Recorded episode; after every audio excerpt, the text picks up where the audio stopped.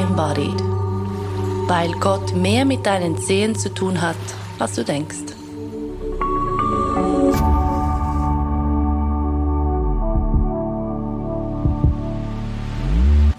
Heute ist der erste Tag in diesem Winter, an dem es geschneit hat in der Stadt.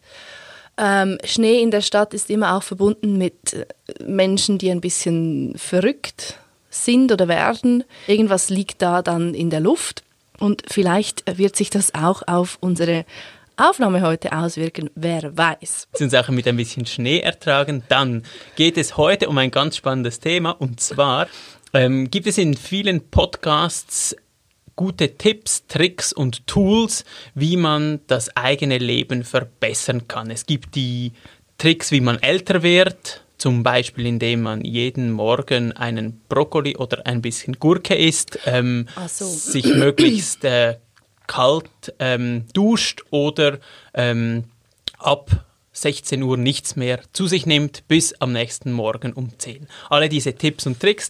Dann gibt es viele Podcasts, die von Gadgets handeln, also von irgendwelchen Timern und Fitbits und Uhren, die man dann irgendwie auf den eigenen Körper ausrichten und abrichten kann. Und wir haben uns heute gedacht, wir möchten auch über ein paar Tools und Werkzeuge sprechen, und zwar über ähm, spirituelle Tipps und Tricks oder Dinge, die wir häufig tun. Werkzeuge oder auch Spielzeuge? Oder auch Spielzeuge. Das ja, ist, ja. Genau, das ist ja so ein, ein fließender Übergang. Aha. Wichtig ist mir schon zu Beginn zu sagen, dass diese Werkzeuge oder Spielzeuge oder Dinge, die wir hilfreich finden, dass das nicht, wie soll ich sagen, dogmatische Regeln oder, oder Praktiken sind, denen wir sklavisch folgen, also ich hoffe, das ist bei dir auch der Fall. Bei mir ist nicht so, aber ähm, wenn du das so für dich sagst, dann stimmt das wohl. Nein, natürlich, das ist bei mir auch ähm, so, dass das ja, das ist mit, mit, mit, mit Freude und, und, und irgendwie Lust verbunden mhm. und, und äh, bereichert das Leben und ist nicht ähm, etwas, das so quasi dann wichtiger wird als alles andere. Genau. Also für uns sind diese Werkzeuge, Spielzeuge, ähm, Praktiken nur dann wirklich sinnvoll und hilfreich, wenn sie aus wie einer Lust daran heraus entstehen und nicht, ich muss jeden Morgen um Viertel nach fünf meditieren, weil das wäre dann etwas unfrei. Und ja, ich habe das ein paar Jahre gemacht, das hat nicht viel gebracht, darum. anyway, möchtest du gleich mit deinem ersten Werkzeug oder vielleicht Spielzeug beginnen? Genau, also das ist ein wunderbares Beispiel für etwas, das, das sowohl als auch ist. Und zwar ist mein erstes Tool, das ich jetzt nicht physisch mitgebracht habe, ist der Floating Tank. Die meisten äh, von euch kennen dieses wunderbare Ding. Es, ist, es sieht aus wie ein Ei oder wie eine, eine Box. Es hat Wasser drin, die genau auf ähm, Körpertemperatur ge gestellt ist. Ähm, es hat sehr viel Epsonsalz drin, Magnesiumsalz, damit man drin schwimmt, also eben floatet. Und das Ganze ist zu dunkel und möglichst auch geräuschdicht. Da geht man dann rein für eine Stunde, zwei Stunden, drei Stunden. Es gibt auch solche, oh. die gehen da irgendwie für, für vier Stunden rein und das soll dann so sein wie drei Nächte schlafen. Also einfach, es ist dann sehr, äh, soll sehr ähm, entspannend sein. Hast du so eins zu Hause? Ich habe keins zu Hause. Ich gehe in ein, ein äh, Floating Center. Ich hoffe, ich bekomme jetzt ein paar Gratisstunden. Das ist in, in Wipkingen und es ist genial. Da, da hat es einfach, es ist eine Mischung zwischen Wellness und irgendwie Hippie ESO-Ort und da geht man rein, man bekommt eine, ähm, ein paar Badelatschen, man geht hoch in diesen dieses Zimmer, in dem dieser Floating Tank da drin ist, zieht sich aus, legt sich hinein, duscht sich vorher und ähm, floatet dann. Und dann, wenn es, das Ding wieder aufgeht oder das Licht wieder angeht, dann ist die Stunde oder die zwei Stunden vorbei. Und warum machst du das? Es oder ist, was bringt dir das? Also, warum ich es mache? Ich finde, also zum einen finde ich es körperlich enorm spannend, weil ich finde, es ist so, es gibt für mich wenig Praktiken, die mich so entspannen, wie dieses ähm, Liegen ohne Außeninput. Und das, mhm. äh, da gibt es ja unzählige Theorien, ob jetzt da irgendwie mein Dopaminspiegel ansteigt, weil nicht so viele Reize da sind, ob sich meine Muskeln entspannen wegen dem, äh, wegen dem Salz im Wasser, mhm. der Temperatur, eben das, das, ähm, das Abschotten, das ist der körperliche Teil. Was ich spirituell daran mega spannend finde, ist, dass es eine Form ist von alles Zeitliche und, und räumliche irgendwie rauszunehmen. Also es ist so das, was man ja in der Meditation auch ein Stück weit macht, mit dem kontrollierten Atem, den, den Blick irgendwie gesenkt oder geschlossen, bei sich sein. Ähm, Je nach Tradition. Je nach Tradition, stimmt natürlich. Ähm, versuchen die, die Gedanken wieder zurückzuholen oder was es da alles gibt. Oder ähm, ja, in die Tradition, dass man da irgendwo in eine Höhle geht oder in den Wald oder in die Wüste. Also so dieses sich abschotten von äußeren Reizen. Und ich finde, das ist intensivst in diesem Floating Tank und ich finde es ganz, ganz spannend, weil dann die Frage bleibt oder ist, was bleibt denn noch von mir, wenn ich keine Sinnesreize mehr habe, keine, kein Zeitgefühl, die Gedanken ähm, entweder ruhig werden, weil sie keine neuen Inputs mehr hat oder am Anfang sehr, sehr wild sind. Und dann so wie die Frage, was ist dann diese, diese Lebensessenz, die jenseits von all diesen Dingen ist? Und dem im Dunkeln so ein wenig nachzuspüren, finde ich, find ich super. Also es ist mhm. sehr, ähm, finde ich sehr, sehr spannend. Und ähm, ich habe jetzt gerade gelesen auf diese Sendung hin, dass es ähm, ein Riesenboom ist anscheinend. Also dass äh, in der, es war in der Hippie-Zeit, war es das letzte Mal so richtig ein Boom und dann ist es ziemlich eingebrochen, weil die Leute gesagt haben, ja irgendwie ähm, möchte auch nicht in sein Wasser rein oder auch mit der, äh, mit der AIDS-Welle ähm, in den 90ern haben viele Leute gesagt, ah, ah ja, die Gefahr der, der Ansteckung und so. Und dann haben viele dieser Zentren haben geschlossen. Und jetzt so, ich glaube schon auch so über, über ähm, Podcasts und, und diese, also es gibt so diese paar Bekannten wie der, den, den Rogan, der dann das empfiehlt und so. Und ich glaube, jetzt ploppen diese Zentren wieder auf. Also jetzt gibt es in, ich habe gesehen, in Luzern gibt es eins, in Zürich gibt es eins. Ähm, man kann die Dinge auch kaufen und bei sich zu Hause aufstellen. Ja. Und ja, ich finde, äh, das ist, für mich ist das so eine super Zeit da drin, also wirklich so eine Zeit des, der Stille und des Gebets. Mhm. Und dann finde ich den Weg raus wieder, finde ich super. Also, mhm. ja. Mhm. Hast du es auch schon mal probiert? Ja, aber wir waren zu zweit. Mhm. Und ich glaube, dann ist man nicht so, dann ist man nicht eingeschlossen, genau. sondern in diesem eher großen Becken und mit der Lichtshow und so. Aber natürlich, ich finde das, es ist mega angenehm. Ja. Auch ja. schon nur alleine, wenn man eine Badewanne hat, ähm, ab und zu mal ein Bad nehmen mit diesem Salz, mit ja, genau. Magnesium. Genau. Es ist für die Muskeln, es ist so unglaublich angenehm. Aber was du jetzt beschrieben hast, erinnert mich auch ganz stark oder ist auch eine der, eine der Stufen oder eine der Schritte, die Patanjali in den Yoga-Sutren beschreibt. Das ist eine Schrift, die man weiß nicht so genau, wann geschrieben wurde, vielleicht 200 vor, vielleicht 200 nach Christus. Mit diesen Texten ist es ja immer etwas mhm, schwierig. Mhm. Einer der Schritte heißt Pratyahara und das ist die, das Üben der Sinnes Wahrnehmungen wie nach innen zu drehen mhm. und, mhm. und auch ähm, es gibt Übungen, eben man schließt die Augen, das ist relativ naheliegend, aber es gibt auch zum Beispiel Atemübungen, bei denen man die Ohren schließt mhm. oder, oder das, was du gesagt hast mit dem Zurückziehen in den Wald oder in mhm. die Höhle. Mhm. Einfach das, es ist einfacher, wenn wir nicht so viel von außen nicht so viele äh, ja, Stimuli von außen mhm. mhm. empfangen. Das, also ich finde das äh, auch, auch ähm, enorm spannend in, in, Hinsicht auf den, den Weg, den man nachher wieder so quasi in die Welt geht, ja. weil ich habe es dann immer so erlebt, dass ich dann wirklich so sehr für mich war, aber für mich in einem Sinn eben nicht so dieses alltägliche Ich, sondern irgendwie etwas, etwas Größeres und dann den Weg wieder hinaus. Und bei mir war es immer so, ich habe mich sehr auf die einen Seite sehr entspannt gefühlt und auch immer sehr offen für ähm, die Reize der, der Natur, aber auch für ähm, jetzt für Mitmenschen oder so in Gesellschaften. Also ich finde, es hat auch so etwas sehr ähm, Lösendes, Entspannendes. Ich habe eine Erinnerung, dass ich nachher mhm. einen Freund getroffen habe, dann habe ich irgendwie eine halbe Stunde lang zugetextet, weil ich irgendwie so im, im Hoch war. und äh, ja, das finde ich ist, ähm, ist für mich eine, eine gute Übung, ist so eine ja, eine intensive Form der Meditation und des, des Rückzugs. Es gibt ja auch noch extremere Formen davon, wie Bastana, dass wenn man sich für, meistens sind es zehn Tage, glaube ich, zurückzieht und nicht spricht. Mhm. Das ist auch ein weiterer Sinn, der weggenommen wird. Ja. Oftmals oder manchmal in, in Yoga-Retreats ähm, gibt es eine Regel, dass man am Morgen nicht spricht. Oder auch in Klöstern, Mhm, Ja, oder? Dass man genau. während den Essenszeiten nicht spricht. Und dann ist auch das Wiedereinsteigen in den Alltag manchmal fast ein Schock. Ja, ja.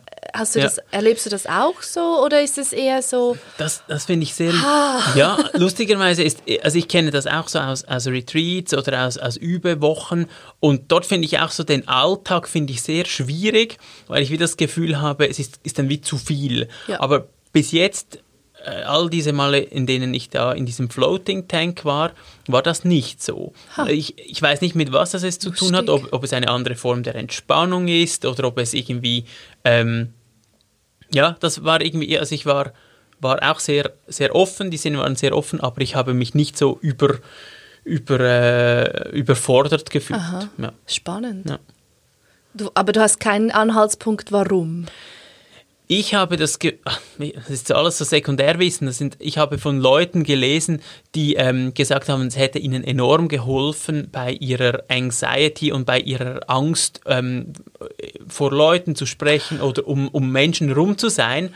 Und irgendwie scheint diese Form der Wärme oder vielleicht der Geborgenheit, Ja. das irgendwie zu stärken. Ja. Und dann geht das auch nachher draußen. Und in so einem Retreat kann es ja auch sein, dass es nicht so geborgen ist oder dass da irgendwie sehr viele, äh, ja, Ja, ja log, also es geht mir jetzt gerade so ein Licht auf logisch, weil oder du, du bist in diesem, in diesem Ei, in dieser Mhm. Gebärmutter drin, mega. Ja, ja, mega.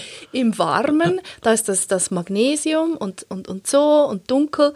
Und das ist genau das, behaupte ich jetzt einfach mal, aber genau dasselbe wie zum Beispiel im Restorative Yoga, wo du dem Körper auf dieser ganz, ganz, ganz, ganz primitiven Ebene das Gefühl gibst oder geben kannst, ähm, sicher zu sein. Und das scheint mir genau dasselbe zu sein in diesem Tank Ja. drin. So wie ein dann- Zurückgehen in einen guten Ort. Genau, Ja. und dann, ja, dann bist du anders verwurzelt oder, oder ja, wenn du diese Sicherheit im Rücken spürst, als eine Körpererfahrung, die du gemacht hast, dann kannst du natürlich anders in die Welt hinausgehen, weder wenn du eine Woche lang geschwiegen hast und vielleicht dieses tiefe, tiefe, tiefe Verwurzeltsein gar nicht gespürt ja. hast. Ja. ja, ja, genau. Ich will nicht die anderen Erfahrungen äh, während wie Bassan oder so abwerten, aber es ist, es ist nicht dasselbe. Das ist nicht dasselbe, denke ich absolut auch. Und ich denke auch, was du sagst, dass das wie im Körper drin gespeichert ist, eben wenn man dann rauskommt. Ich glaube, das ist sehr wahr, weil, weil ähm, ja, so gut ein, ein Sitz im, im Vipassana oder Sazen oder was auch immer sein kann, es ist trotzdem nicht schwebend, nicht liegend und so weiter. Also es ist der Körper speichert etwas anderes ab. Das ja, kann sehr gut sein. Ja. Das, das, mag, das mag ich sehr. ich bin der felsenfesten Überzeugung, dass alles, was nicht super bequem ist für den Körper, letztlich nicht so hilfreich ist, wie es sein könnte, weil genau wegen dem, was du äh, gesagt hast vom Floating und was wir jetzt entdeckt haben zusammen, dieses Gefühl von Sicherheit im Körper, habe ich nicht, wenn ich mich einfach auf einem oder in einem Sitz quasi quäle. Quäle. Ja. Ja. ja.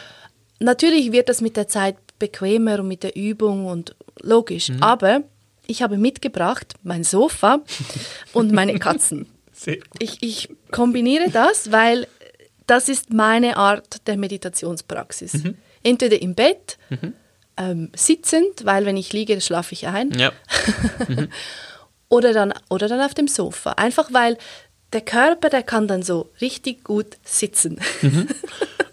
Und was tust du? Also sitzt du in einem Schneidersitz oder sitzt du mm, wie- auf einem Stuhl? Nein, es kommt darauf an, wie meine Knie Mhm. ähm, sich fühlen.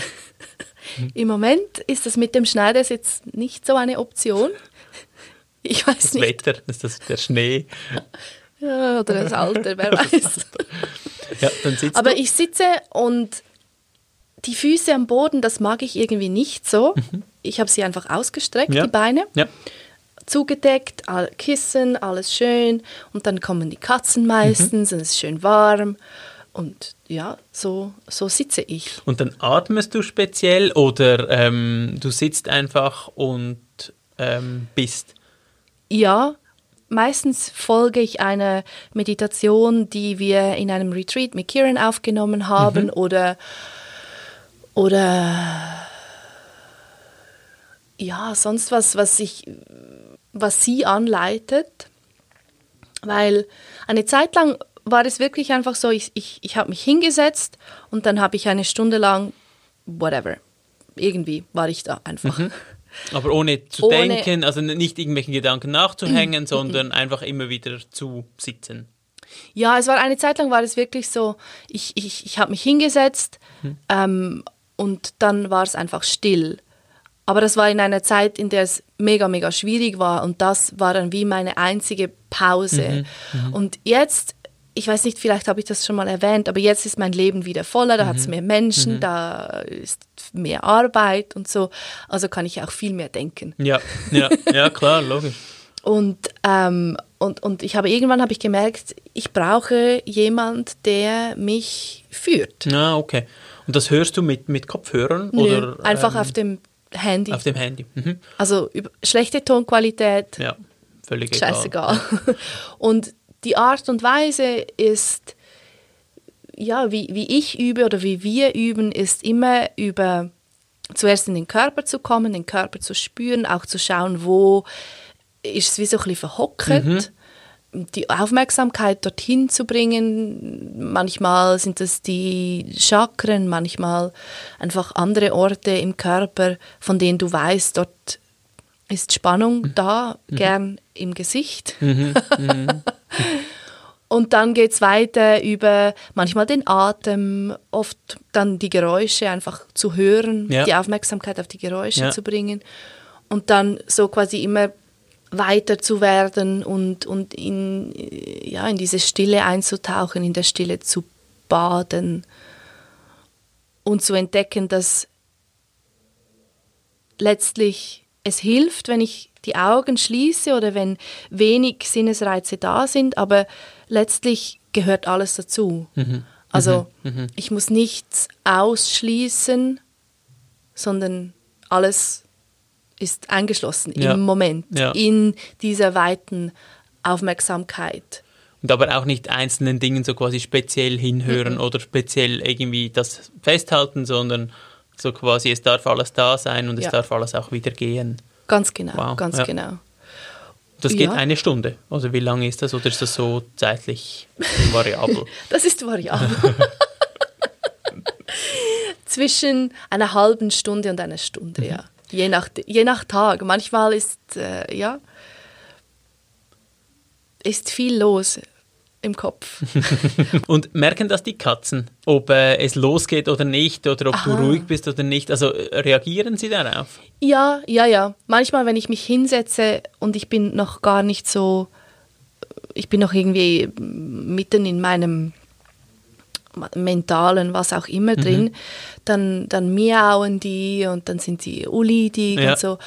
Aber dann, ja, wenn, wenn ich ruhiger werde oder ruhiger bin, kommen sie auch und sind, sind einfach da. Ja, und, super. Aha. Ja, super.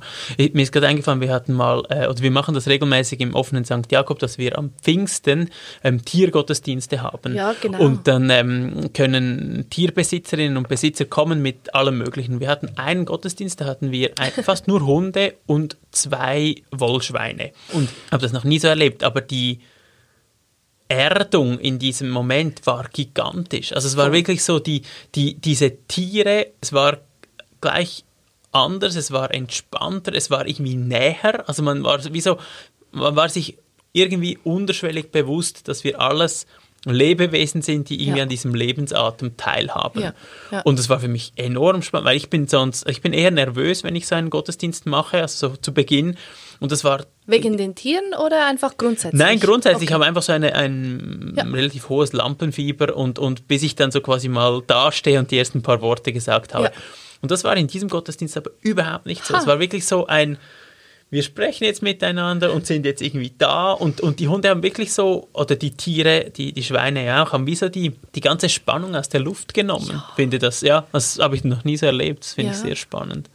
Ich finde, Katzen sind, äh, es können auch andere Tiere sein, aber für mich sind es vor allem Katzen, ähm, sind einfach wunderbar, um dich irgendwie aus deinem ich sollte noch Ja. und, und, und ich müsste doch und warum habe ich nicht herauszunehmen, weil äh, oftmals liegen sie einfach da und schlafen. Ja. Ja. Und ich glaube, es gibt sogar Studien, die, die zeigen, wenn man schon nur alleine eine Katze anschaut oder ein Bild einer Katze sieht, da geht der Blutdruck runter. Tatsächlich. Ja. Mhm. Es ist ist irgendwie spannend, ja. einfach per se entspannend, weil die so meistens tiefenentspannt sind. Ja. Nicht immer, natürlich. Sie haben auch ihre mühsamen Momente. Logisch, ja, ja, klar. Ja, aber ich finde, es sind auch wunderbare Lehrerinnen und, und Lehrer, indem dass sie irgendwie nichts zu viel machen. Also es gibt irgendwie kein, kein überflüssiger Schritt. Es ist so wirklich so, die Energie wird genauso eingesetzt, wie sie eingesetzt werden muss, aber ja. Ja. nichts zu viel. Und wenn sie mal rennen müssen, dann rennen sie natürlich. Und wenn sie mal irgendwie fauchen müssen, dann fauchen sie. Aber es ist nicht so ein, ein, ein, äh, ja, ein etwas zu viel. Ha-ha, Ja. ha-ha. Und sie sind ja auch Meisterinnen im ultimativ bequem Ja, daliegen. ja. Also das, das ist so, es ist so faszinierend, die zu sehen, wie sie sich manchmal auch auf den absurdesten Orten einfach bequem einrichten. Also es ist, ja, es sind komische Tiere, aber Aber super. Hilfreich. Super, ja, ja, und es, es gibt ja auch viele, ist mir jetzt gerade eingefallen, Tempel, in denen Katzen so quasi zu Hause sind, Genau, oder? Also, ja. Ja, es, ich habe versucht herauszufinden, warum. Mhm. Ich, ich war nicht so erfolgreich, muss ich ähm, gestehen. Es geht zurück auf äh, das alte Ägypten. Ja, Dort gibt es ja. eine Katzengöttin. Ähm, Bastet heißt die. Die wurde verehrt und es war auch verboten, Katzen zu töten. Okay. Ähm, und die Katzen wurden auch mu- mumifiziert. Das Mhm. ist, manchmal heißt es, die Katzen wurden mumifiziert aus, aus Ehrerbietung, aber ich habe auch woanders gelesen, dass, dass es einen anderen Grund gibt dafür, Okay. irgendwie als Opfergabe oder sowas. Ja, okay. Also ist nicht ganz klar. Aber sehr wahrscheinlich ist der Grund für die Tempelkatzen und auch dieser Katzenkult im alten Ägypten ein ganz profaner, nämlich die Katzen haben die Mäuse Ja, gefressen. ja. Und, Und wenn die Mäuse, Opfergaben rumliegen, genau. dann gibt es Mäuse. ja, Ja, und vor allem ja. Getreide, Ja, oder? klar, natürlich. Und wenn die Mäuse im Getreide sind und dann deren Kot und so weiter, das war, das wollte niemand. Also war das eigentlich eine ähm. Zwecksymbiose. Ja, ja. Die Katzen und die Menschen. Und das habe ich auch gelesen, dass die Katzen, vielleicht wurden die gar nie domestiziert, vielleicht haben die sich selber domestiziert. Aus dieser, eben, dieser Zweckehe heraus von, ich fresse deine Mäuse ähm, und du lässt mich hier irgendwie im Warmen schlafen oder sowas. Würde ja noch zu den Katzen passen, Würde oder? Also, schon noch passen, ja. Bei, bei den Hunden ist es wie klar, dass die irgendwann dann einfach mal beim Mensch waren und das war dann gut so und man, man hat so quasi etwas vom eigenen Essen abgegeben. Aber die Katzen sind ja irgendwie immer so, dass sie, ja, man, man hat ja eine Katze nicht, sondern man hat einfach eine Mitbewohnerin. Ja, ja, also die, meine Katzen gehören nicht mir, ich gehöre ihnen. Ja, Also es ist ja, ganz, ja. ganz klar. Die, Schön. Die Hierarchie ist ganz klar. Was ich auch gelesen habe, und das finde ich auch mega spannend, ist, dass im thailändischen äh, Volksglauben Okay. oder so in der, in der Folklore die Überzeugung da ist, dass ähm, wie Katzen sind die letzte Reinkarnation von Menschen, bevor sie dann ins Nirvana gehen. Okay. Und ja, ich sehe das, Sinn. macht Sinn. Ich meine, die Katzen, die sind so präsent. Eben, du hast gesagt, sie machen nichts zu viel. Sie sind so oftmals so elegant und graziös und so erhaben. Mhm. und gleichzeitig eben so entspannt und, und pff, ja. Was will man mehr als eine Katze sein? Ja. Ich sitze nicht auf dem Sofa. Ich sitze, wenn es irgendwie geht, so plus minus eine halbe Stunde und ähm, meist auf einem Kissen mit, mit irgendwie noch einem Kissen für die, für die Beine, so im entweder Schneidersitz oder mhm. halber Lotus, irgend sowas. Und dann, das bringt uns jetzt so quasi zum nächsten Thema. Zum Teil ähm, atme ich dann einfach, bleibe ich irgendwie beim Atem und zum Teil nehme ich ähm, Bibelworte mit ja, genau. in, die, in die Meditation. Und ich ähm, habe darum so als zweites Tool ähm, die Bibel mitgebracht. Und zwar, wie sich das gehört. Ähm, und zwar finde ich, find ich es ganz wichtig, ähm, da noch zu sagen, was, was die Bibel für mich ist. Mhm. Und zwar, ähm, für mich ist die Bibel eine Ansammlung, eine, eine Verdichtung von Erfahrungen, die Menschen mit dem Göttlichen, mit Gott gemacht haben. Und ich sage extra Göttliches und Gott, weil es gibt darin Erfahrungen, dass Gott ein, ein Gegenüber ist, mit, beinahe mit Gesicht. Und es gibt Erfahrungen, da ist es wirklich etwas Göttliches. Also da ist es ein, ein Windhauch oder es ist, ähm, es ist ähm, ja dieses Ereignis, dass da ein Mensch wieder lebendig wird, obwohl er tot war, ähm, da, das, ist, das ist etwas Göttliches, ist eine göttliche Kraft. Und für mich gibt es so zwei Wege, damit diesen gespeicherten Infos über Gott umzugehen, weil ich denke, man kann das wie so zurücklesen, also den Menschen ist das göttliche so und so begegnet. Mhm. Man kann es wieder zurücklesen im Sinn von, ja, was könnte denn das Göttliche sein? So quasi wie ein, ein, ein Dekodieren dieser Geschichten und zu fragen, ja, wie, wie, wie wurden diese Menschen denn berührt oder wie lässt sich das Göttliche erfahren? Aha. Und da gibt es so für mich die eine, der eine Weg, der ist dann so, ja, klassisch ähm, Exegese nennt sich das, das ist so das Zurückgehen, was wollte dieser Text sagen, was wollte diese Verfasserin, dieser Verfasser sagen, aus welchem Zeit- und Denkhorizont mhm. kommt er oder sie und so weiter und dann so an diesen Dingen. Aber ich denke, ähm, es ist wie nur so der eine Weg, das ist so dieser sehr kopfige Weg und der andere Weg ist, dass man diese Verdichtung auch auflösen kann mit, mit der Hilfe von Zeit, also dass man so ein, ein dichtes Wort nimmt und dann über längere Zeit mit sich trägt und sich dann aus dem etwas ergibt. Und das ist meistens für mich dann mehr als nur eine, eine, äh, ein Kopf verstehen, sondern es macht auch etwas mit dem Körper, mit, mit mir als ganzen Menschen. Und mhm. um das abzuschließen, vielleicht noch so ein Beispiel. Also ich denke, so diese Worte, ähm, die es im, im Johannesevangelium gibt, in denen Gott sagt, oder Christus, aber so quasi als, als Stimme von Gott sagt, ich bin das Licht der Welt. Und dann diesen Satz, ähm, den kann man dann irgendwie einordnen in die altassyrische Lichttradition, bla bla bla. Also man kann das machen oder man kann, man kann und, und man kann natürlich auch das mit sich tragen und mal schauen, was, ja, wie zeigt sich Licht in der Welt? Was ist, was ist, wenn das göttliche Licht in der Welt ist? Was heißt das? Was ist Licht? Was, äh, und so weiter. Und mhm, da, da mhm. gehen dann sehr persönliche ähm, Antworten steigen da auf. Und ich finde, mhm. das ist ein sehr für mich ein guter Umgang mit diesem Tool. Und meiner Erfahrung nach ist es ja auch, das ist wie der Schlüssel zu diesen Worten. Mhm. Die Exegese ähm, ist ein intellektuelles Ding, aber wirklich den Sinn dahinter oder, oder dass diese gespeicherten Erfahrungen, wie du es genannt hast, aufgehen, das geschieht vielleicht für manche über Exegese, aber für mich nicht. Also es ist wie, wie du sagst, im, im Sitzen, in der Meditation, in der Stille, dort kann das dann aufgehen ja. und dann wieder ja. neu keimen quasi. Ja. Ich habe einen schönen Satz gelesen von Bernhard von Clairvaux, das war ein, ein Zisterziensermönch im Mittelalter und der hat gesagt, alles, was ich über Gott gelernt habe, habe ich im Wald, auf dem Feld und auf langen Spaziergängen gelernt.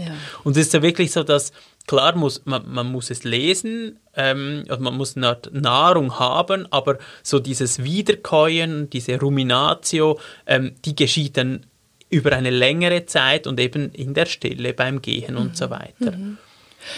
Und wie machst du das dann? Hast du, folgst du irgendwie den, wie heißt das, Losungen? Oder sind es einfach Worte, die du ja. aus irgendeinem Grund irgendwie zu dir kommen, die du dann mit dir mitträgst? ich, ich, ähm, ich verbinde es noch häufig mit der Predigtarbeit. Ja. Also wenn ich äh, predigen muss, dann versuche ich wie so beide Schienen irgendwie zu fahren. Das eine so ein bisschen zu wissen, dass es da ja jetzt nicht um, um um, ich weiß doch auch nicht was, ähm, um irgend Zeus geht, sondern dass es da irgendwie etwas anderes gemeint ist, dass es einen, eine historische Einordnung mhm, hat und so mhm. weiter. Auch so die Theologie dahinter, also was man so quasi rational über das Göttliche sagen kann oder über die Erfahrung mit dem Göttlichen und dann aber als zweiten Schritt, dass ich das mitnehme und jetzt im Moment trage ich gerade die ähm, aus dem ersten Petrusbrief die unverfälschte und vernünftige Milch mit mir herum. Das ist so, der, der Briefschreiber sagt der Gemeinde dort, sie sollen ähm, jetzt, wo sie schon so quasi das Böse abgelegt haben und nicht mehr so zanken untereinander und so weiter, sollen, jetzt sollen sie sich sollen sie darum bemüht sein, die ähm, unverfälschte und göttliche oder vernünftige oder das heißt irgendwie Log der Logos ist da drin, ah. diese, diese Milch zu trinken. Und ich, ja, ich, ich ähm, im Moment habe ich so im, im, im Bauch das, den Gedanken von, ja, was, was ist denn diese göttliche Milch? Was ist, da, was ist damit gemeint? Oder, oder wo, ja. wo zeigt sich das? Das ist so. Hast du auch Bücher, die du so liest? Oder Texte, die du irgendwie, oder die dir immer wieder begegnen oder so? Ja, ja, ja.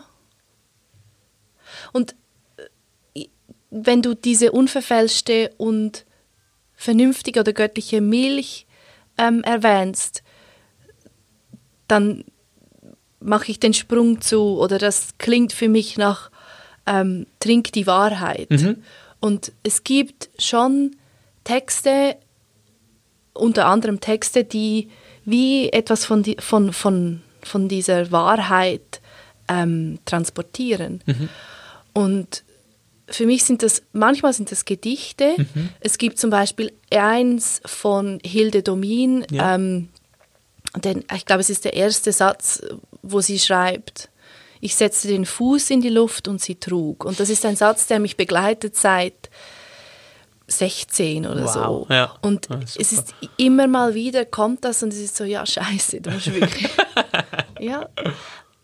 ja. Ja. Oder, oder ähm, andere Gedichte oder Texte, die, die plötzlich sprechen zu mir auf eine ganz, ganz andere Art und Weise als vielleicht bisher. Ja. Und ja. ich finde das ich finde das mega, mega spannend, weil eben auch die Bibel plötzlich dann ähm, irgendwie sich auftut. Ja, ja, ja.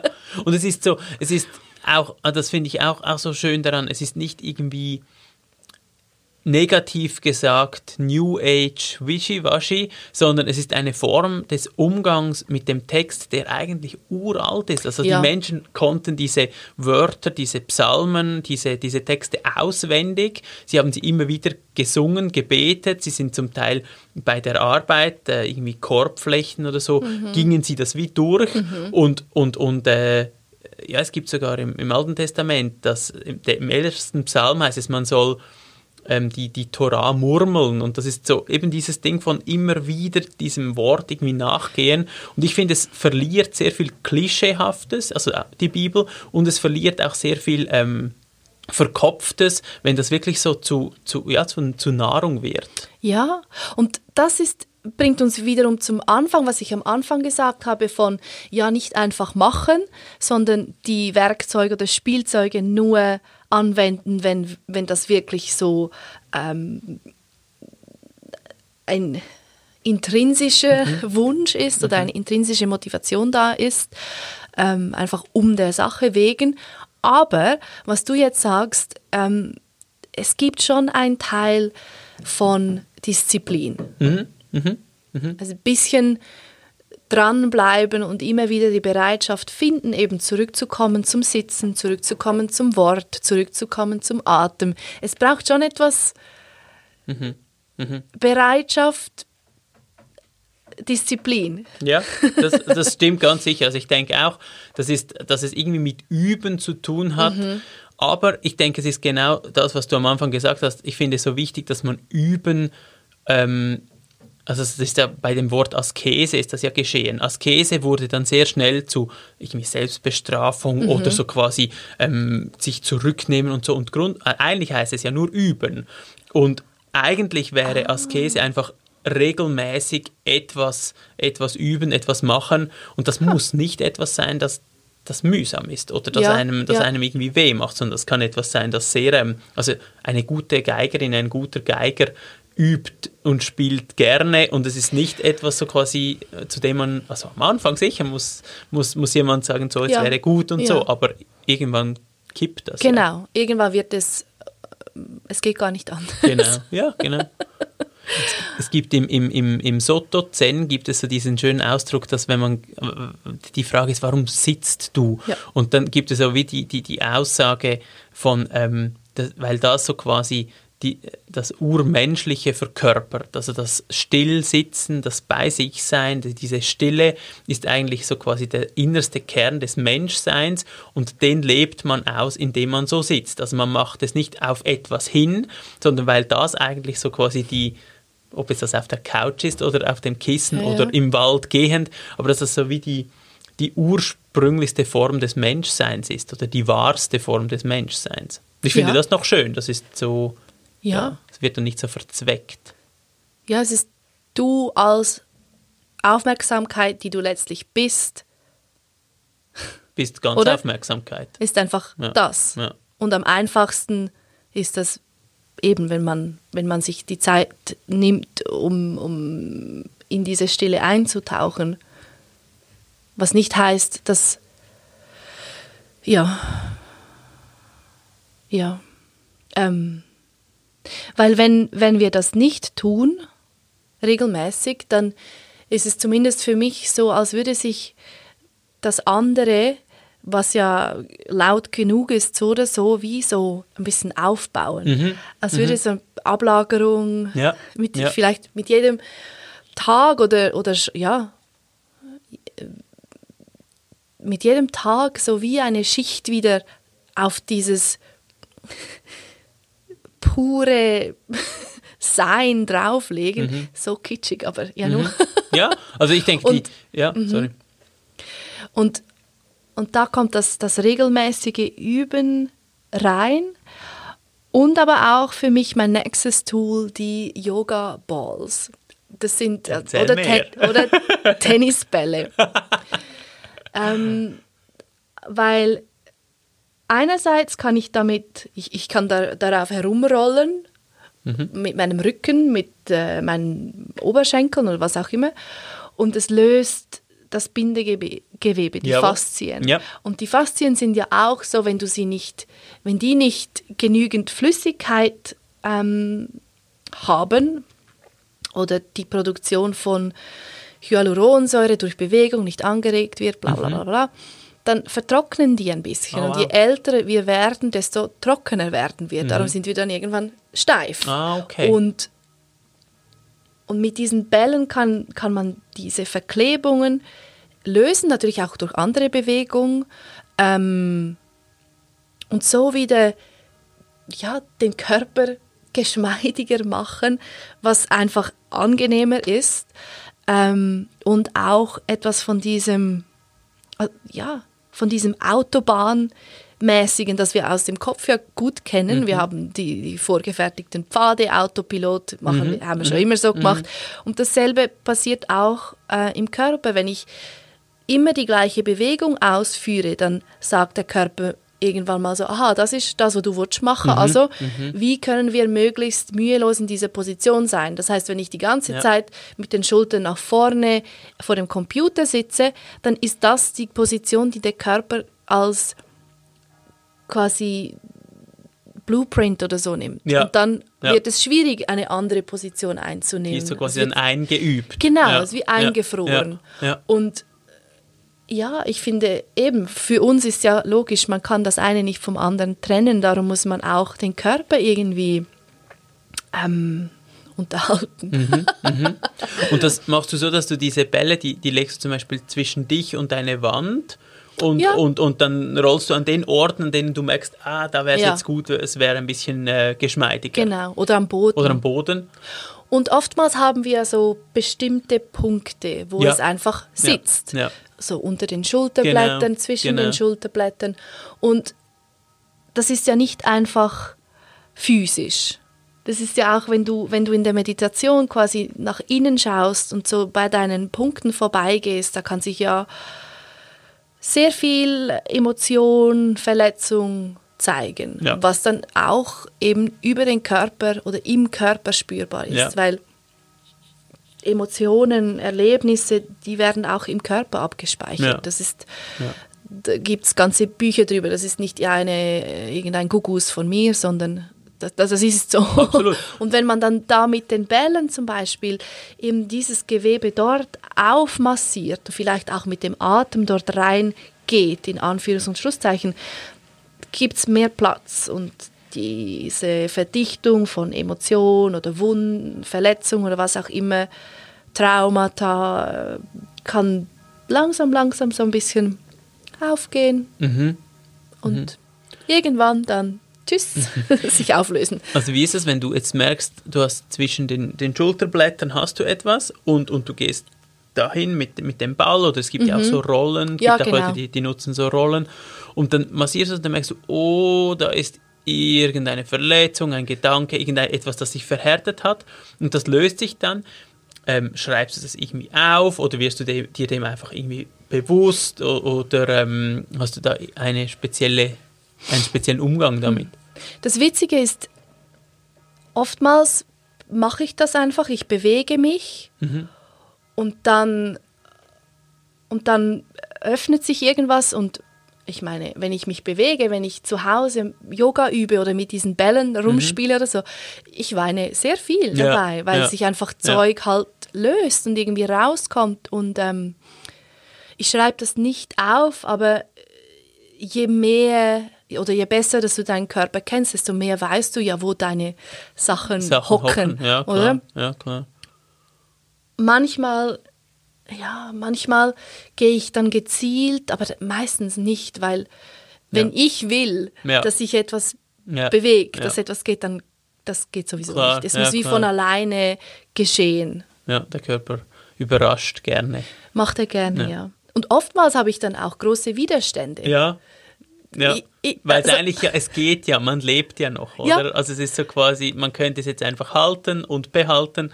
Eigentlich geht's ja, aber, Mhm. Aber äh, so wie- es es ging ja auch besser. Genau, es ist so witzig. So, meine Arbeit ist, Menschen, mit Menschen mich zu bewegen, andere Menschen zu bewegen. Und doch, das manchmal sind da große Widerstände, da mich selber zu bewegen, weil ich ja weiß, dass eben dann etwas aufbricht oder Mhm. sich bewegt.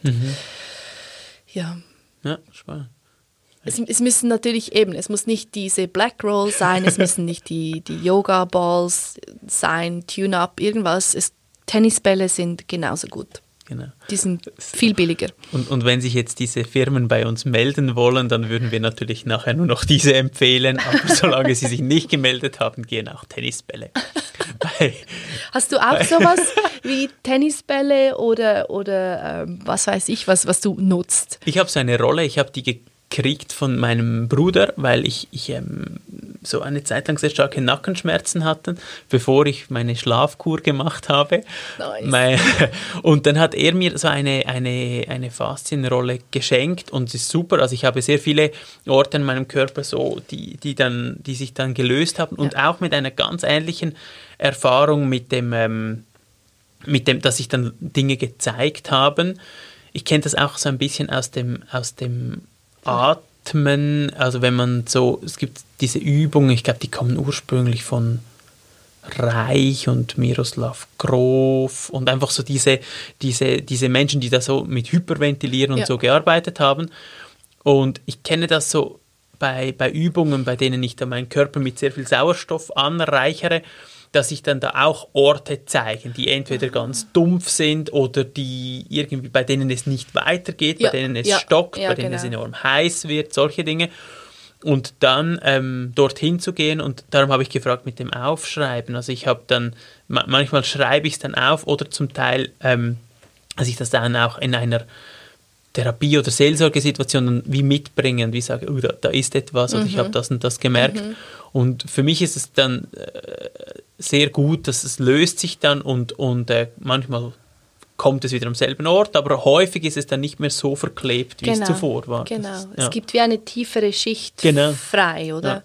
Ja. Ja. Mhm. Ich habe, das ist jetzt mein letztes Tool, das ich mitbringe, auch etwas, das mit der Reinigung, mit Lösen des Körpers mhm. zu tun hat, und zwar ähm, die Sauna und der See. Und zwar bin ich ein sehr großer Fan von, von Schwitzen, also nicht jetzt so im Alltag, da mag ich es nicht so, aber so in, in der Sauna finde ich das super.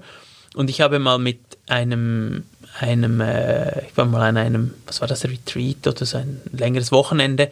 Und da hat ein, ein äh, haben wir so uns unterhalten, da hat jemand erzählt, dass er, wenn er in die Sauna gehe, ganz bewusst, wenn er schwitze, so quasi ein Thema ausschwitze. Dass er etwas mitnehme oder das häufig, wie du gesagt hast, kommt das ja von selber, irgendetwas, das, das irgendwie durch die Poren raus müsste. Und in diesem Moment, und das ist in der Sauna ja ganz spannend, wenn die Poren noch zu sind, aber man so heiß bekommt, dass man denkt, so, jetzt es nicht mehr. Und dann öffnen sich ja plötzlich die Poren und es wird kühler. Und dass er dann das so nutzt, dass er so quasi dankbar die Dinge loslässt. Mhm. So sehr mhm. symbolisch über, über die, diese Tropfen, das so quasi rauswaschen lässt. Und ich mache das manchmal und ich finde das eine, eine schöne Übung, auch weil ja, all die Giftstoffe, und zwar nicht nur die, die körperlichen, sondern irgendwie auch die psychischen, bei der Sauna dann irgendwie rausgehen. Und dann die Kombination von ins, im Winter ins kalte Wasser, in den See, zum, zum dann diesen Lebensimpuls zu spüren und zu merken, wow, okay, ähm, da ist, ist, äh, ist irgendwie viel Energie drin. Das finde ich, find ich super und ich, ich bin nicht so ein großer Fan von irgendwie Männerrunden und Schwitzhütten oder dass man da so, so diese, es gibt so eine Art von Männerspiritualität, bei denen man sich da irgendwie trifft und gemeinsam schwitzt.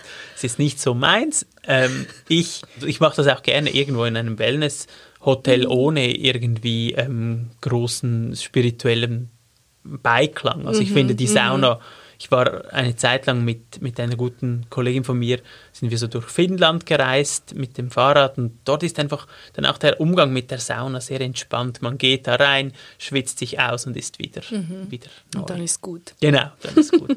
ja, das ist ja auch ein, ein, ein Werkzeug oder ein Tool, Sauna und das Baden im kalten Wasser, ähm, das sich sehr, sehr direkt in deinen Körper bringt ja, oder bringen absolut, kann, absolut. je nachdem, wie bereit du bist dazu, oder? Aber, Aber, es stellt die Gedanken ab, weil man wird irgendwie wie zu dumm, um, um, um irgendwie komplex zu denken und, und das ist sehr, ja, das ist ja. sehr wohltuend, es wird so ein, ein es ist ein Dämmerzustand ja, auch. Ja.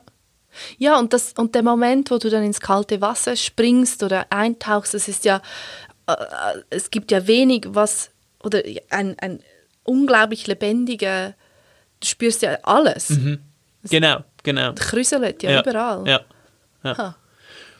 Und, und ähm, eben die, diese, diese Technik, die ist ja, ich glaube, ich denke auch sehr alt. Also es mhm. findet sich ja sowohl eben in, in diesen Schwitzhütten, es wird den Indianern zugeschrieben immer wieder. Ich weiß nicht, ob das dann, also ob das wirklich so fest verwurzelt war in dieser indigenen Tradition, mhm. aber ähm, sicher die Reinigung und auch so dieser, eben, es gibt es als Sauna, es gibt es als, als russisches Bad, es gibt es als Hammam, es gibt es ähm, ja, an sehr vielen Orten mhm. verteilt, ähm, Orte, in denen man bewusst schwitzt schwitzt und sich dann wieder der Kälte aussetzt. Mhm.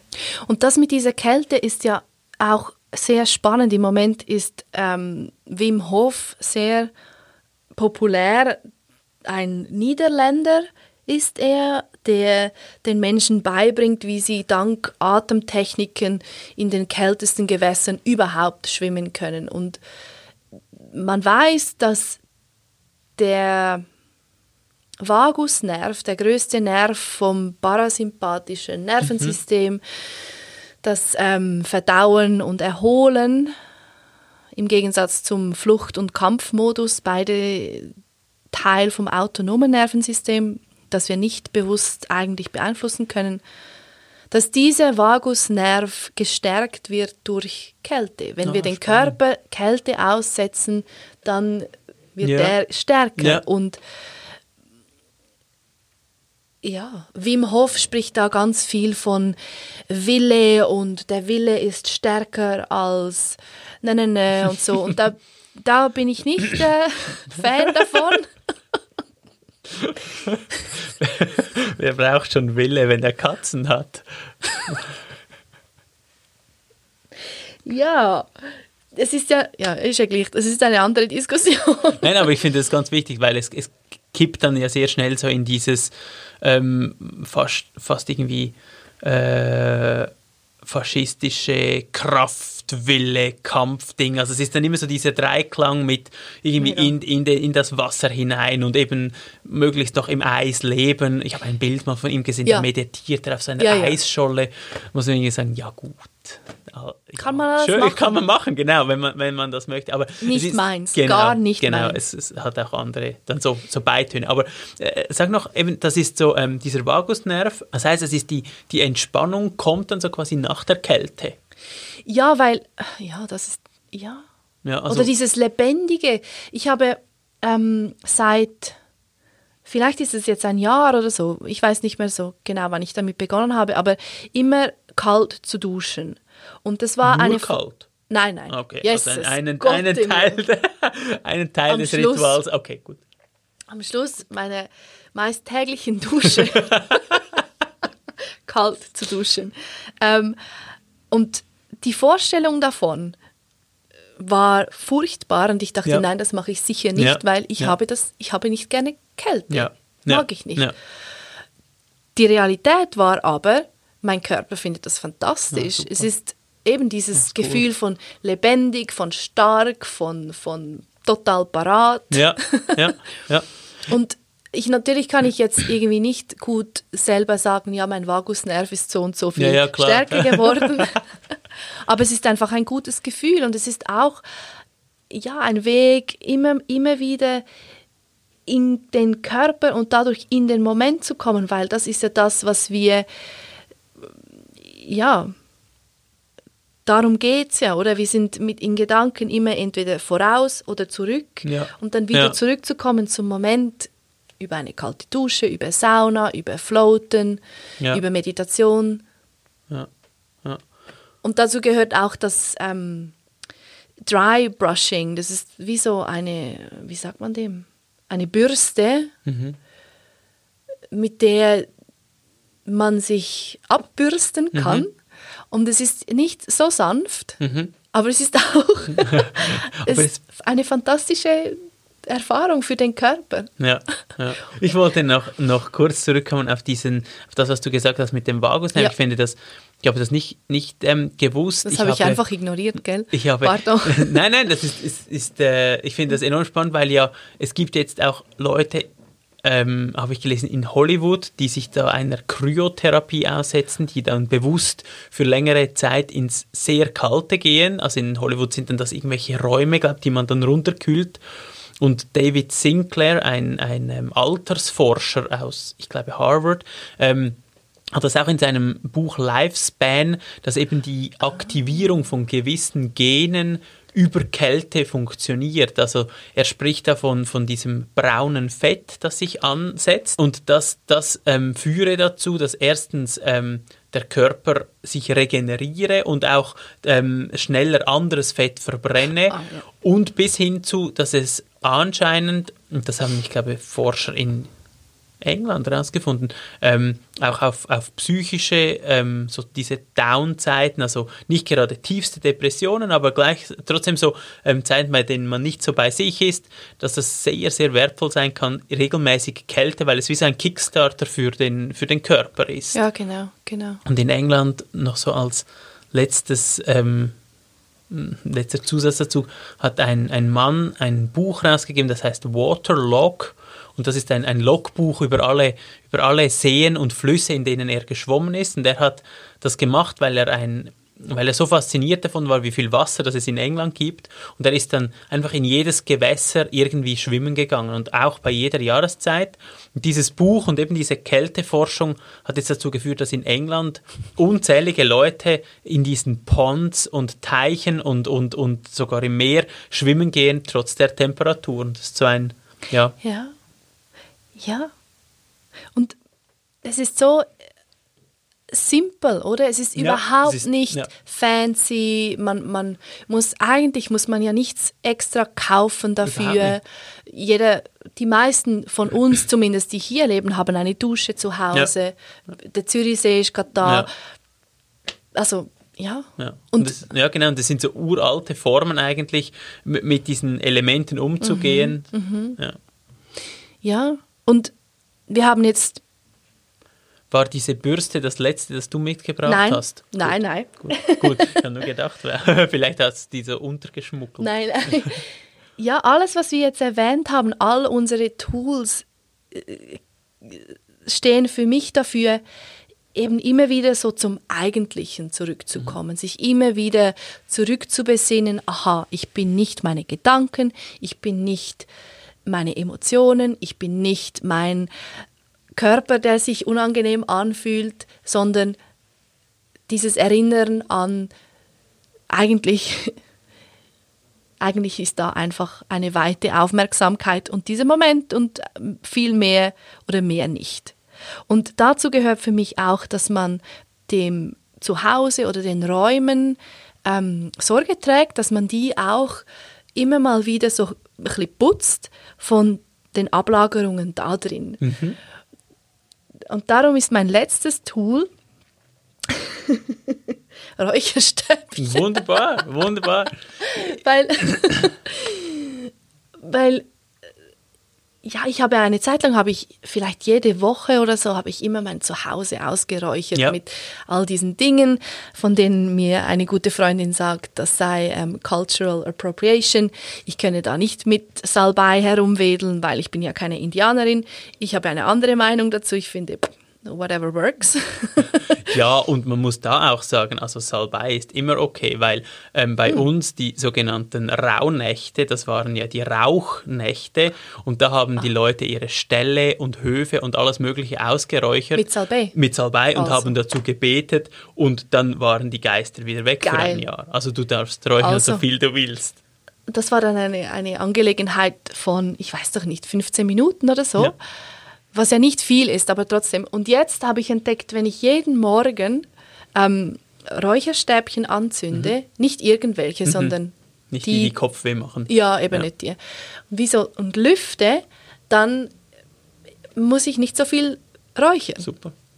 Und es, ja, es hilft wirklich, wenn man, wenn man Räume so reinigt, ja. weil ja, weil, weil halt, wenn man Menschen zu Besuch hat oder auch die eigenen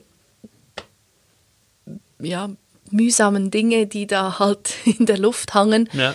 das, das sammelt sich an. Ja. Ich weiß nicht, ist das etwas, was du auch manchmal wahrnimmst oder also ich finde, das ist das. Klingt das einfach nach nach, nach diesem, äh, nein, also ich finde, das eine ist wirklich so quasi das, das Reinigen ähm, auf einer so quasi ähm, Luftebene finde ich, finde ich, ähm, würde ich mir nie anmaßen, dass das nicht geht, weil ich denke, das ist, wie du gesagt hast, in den, den indigenen Traditionen Amerikas ist das, ist das sehr ähm, präsent. Es ist präsent in Südamerika, mhm. es ist präsent in der katholischen Kirche mit dem Weihrauch. Ja. Es ist, ähm, also dass man durch den Raum geht und den weiht und, und reinigt. Ähm, es hat im, im, in den meisten Tempeln irgendwo entweder eben Räucherstäbchen oder einen, einen, ähm, einen Ort, an dem man da etwas, etwas opfert und diesen Rauch aufsteigen lässt und so weiter. Mhm. Ich finde, also das, das finde ich alles, kann ich sehr gut mitgehen und ich finde, es ist auch ein wunderbarer, ähm, wie sagt man dem, somatischer Marker oder so Erinnerungshilfe, dass wenn ich zum Beispiel, ich war einmal ganz kurz in einem Kloster, habe ich mitgelebt in diesen Dis. Und da wurde, dort wurde immer Weihrauch. Und wenn ich jetzt in eine katholische Kirche gehe, dann ähm, komme ich gleich in eine andere Haltung. Ich bin mhm. irgendwie anders gestimmt. Und das ist so, also die, die Nase und dieser Geruchssinn, ja. das ist ja sehr, sehr ähm, alt und gleichzeitig bleibt das ja auch sehr lange und das, ist, das berührt Regionen im Gehirn, die wirklich irgendwie vor uns da waren. ja. Und ähm, das, das finde ich super. Also auch, auch bei gewissen Räucherstäbchen, dass da dann sich eine, eine Aufmerksamkeit einstellt, mhm. nur wegen diesem Geruch, finde mhm. ich super. Mhm. mhm. Aber dass du in einen Raum hineingehst und das Gefühl hast, man sollte den mal wieder putzen, hast du das oder? Ja, das, also nicht das, unbedingt. Doch, das habe ich, aber das ist so. Ähm, ich bin, glaube nicht so feinfühlig. Es gibt ja Menschen, die merken das enorm schnell und so. Und, mhm. aber ich, ähm, ich denke, also die Schwingungen in einem Raum verändern sich mit, mit Räuchern ganz sicher. Ja, und ich ja. finde, es tut auch gut, so äh, aufs neue Jahr hin oder so eben dieser Brauch von wieder durchputzen und dann aber auch die Luft irgendwie zu reinigen. Mhm. Ja. Mhm. Mhm. Sehr schön. Ja, und alles, was wir vorgestellt haben, eben ist, man muss nicht irgendwo in den Urwald reisen. Nein, wir haben es ist nicht alles da. Das meiste kostet wenig oder nichts. Und es braucht, es braucht nur den Körper dazu. Ja. Mehr nicht. Also es ist so unglaublich simpel. Go do it. RefLab